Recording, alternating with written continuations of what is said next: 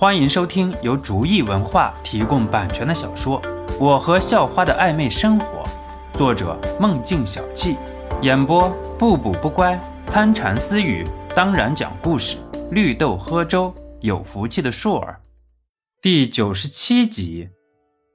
呵呵，没事儿，你和心妍挑吧，我等给你们俩拎包就好了。”肖诺说道。肖诺现在心思全在脑海里，正在进行关于一次性隐形眼镜的论证。这些本来就很严谨、步骤繁杂的事情，按照肖诺现在的精神力，已经能够在脑海里完成了。你说的啊，心妍，走起！张晶晶掩面娇笑道：“快要去上大学了，虽然大件的东西都是父母给准备，可是自己贴身的一些东西。”还有衣服之类的，女生都爱自己准备一些。随心妍和张晶晶虽然出身不错，不过也不是那种喜欢显摆的女生。没事的时候，两个人也是很喜欢逛逛地摊儿，买点实在的东西。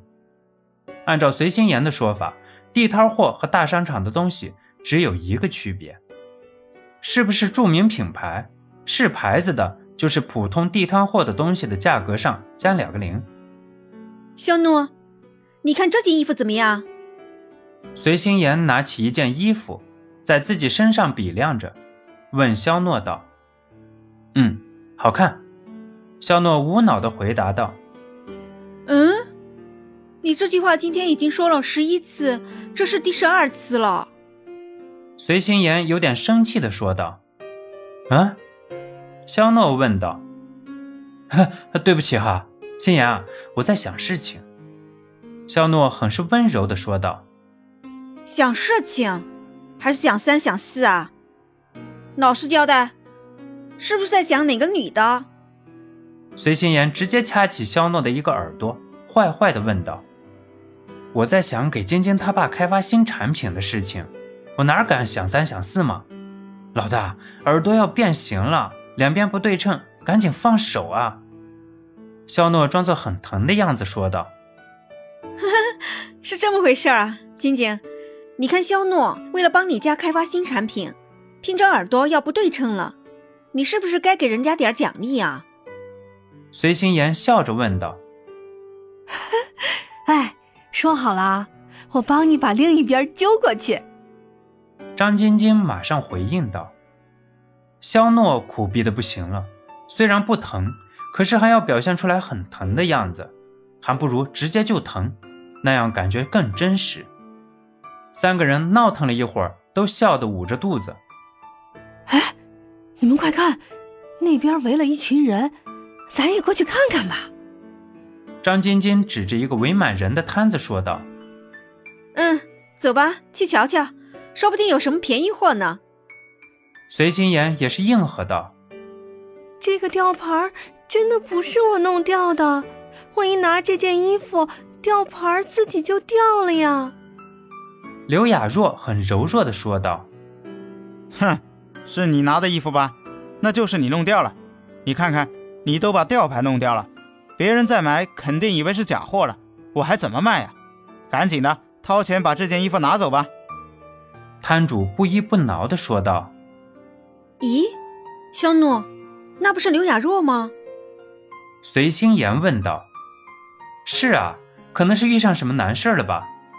肖诺回道：“走吧，去看看吧，能帮帮就帮帮吧。”雅若，怎么回事啊？肖诺走上前问道。刘雅若说着，把手上的一件衣服递给了肖诺。